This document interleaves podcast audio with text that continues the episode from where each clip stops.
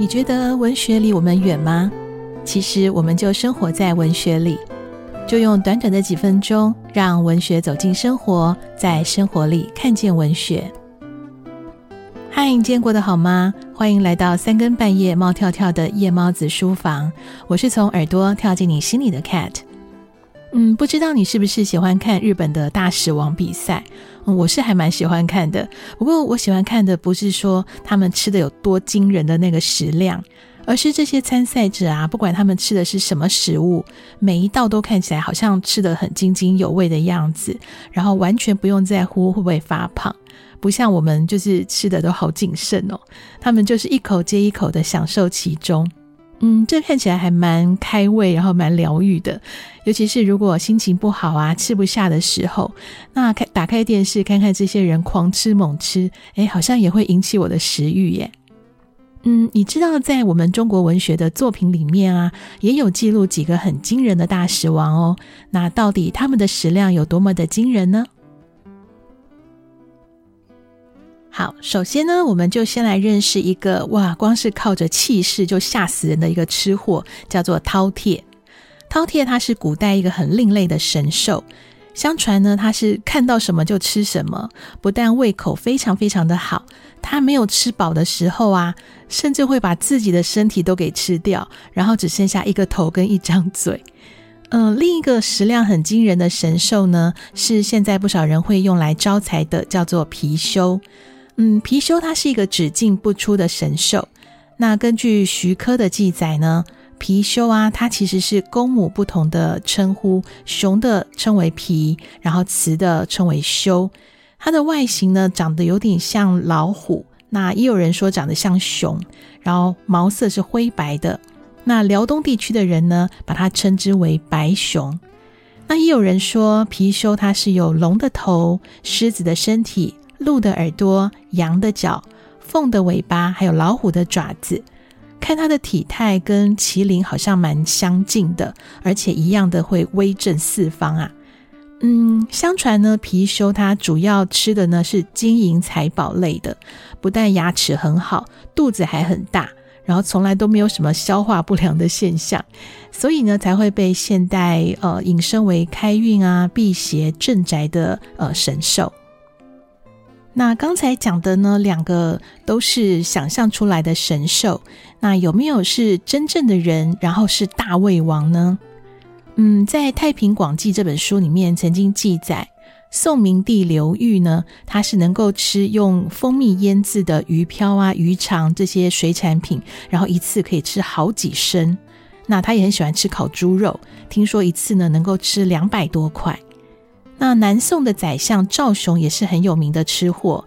有一次啊，宋少帝就邀请赵雄吃饭，他想要了解一下这位宰相他到底是有多能吃啊。那一开始赵雄很矜持，因为毕竟是皇帝请吃饭嘛，所以他只吃了一点点。那宋少帝看，嗯，这样不行，还没有显露出你的实力哦，所以他就准备了美酒。那赵雄看到美酒啊，就把持不住了，豪饮了大约十公升。但是呢，还没有醉意。宋少帝又准备了一百个炊饼，那赵雄吃了五十个。那宋少帝看他，哎，你应该还没吃饱吧？一脸意犹未尽的样子。他就说：“如果啊，爱卿你还能吃，你就把剩下的通通吃掉吧，不要客气了。”那赵雄于是呢，就把剩下的五十个馒头又一扫而尽。好，既然有大胃王，那古代有没有食量非常非常小的小鸟胃呢？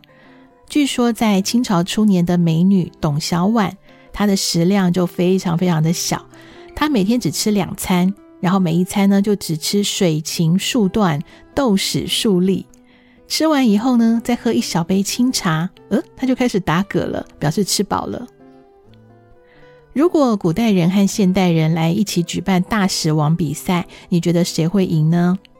嗯，Kate 觉得啊，嗯，可能是古代人会赢哦，因为以生活形态来说，古代有非常多的呃事情是需要靠体力来工作的，在体力上会消耗比较多。再来是古代的食物，它比较单一，不像我们三餐之外还会接触嗯、一些高热量的零食啊、饮料，所以以食量来讲，他们应该正餐吃的量会非常非常的大。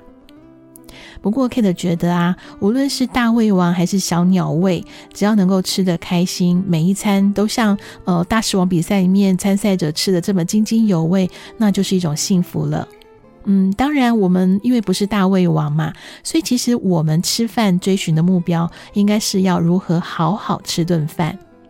你可能会觉得，好好吃顿饭怎么会是一个追寻的目标呢？真的有这么难吗？其实你仔细想一想，真的有很多人是边吃饭边工作，或者是三餐不定时的，或者呢是带着烦恼、忧郁吃饭，然后甚至边掉泪边吃饭，然后食不知味。所以 Kate 会建议啊，在忙碌工作一段时间之后，你一定要好好的安排一段呃一段时间，然后慢慢的吃饭，让你的肠胃不要再呃紧绷，能够舒缓一下，休息一下，让身心灵一同的来享受美食。比如说啊，Kate 就还蛮喜欢到呃某一家连锁的日式家庭餐厅，在呃还没有像现在这么多 brunch 餐厅的时候啊，呃 Kate 会喜欢在周末到呃这个连锁的日式餐厅坐一坐。尤其是呢，会喜欢选择在绿树遮荫的落地窗旁，从早餐慢慢吃到中午，然后悠闲的看看书啊，跟家人聊聊天，这时候就会觉得很幸福。然后每一道菜每一口都觉得非常的好吃。你的口袋名单里面有哪几家是会让你感觉吃了以后会洋溢幸福开心的呢？节目最后呢，Kate 想要送一首歌。嗯，这一首是来自最爱吃早餐、最会吃早吃早餐的卢广仲的，叫《开心餐厅》。我们就来听听看，这是一家怎样的餐厅。那音乐音乐版权的关系，所以如果你不是使用 KKBOX，那就要请你到网络上把这首歌找出来听听看哦。我是从耳朵跳进你心里的 Cat。嗯，今天夜猫子书房就分享到这里，祝你有个好梦，每一餐都吃得津津有味，晚安。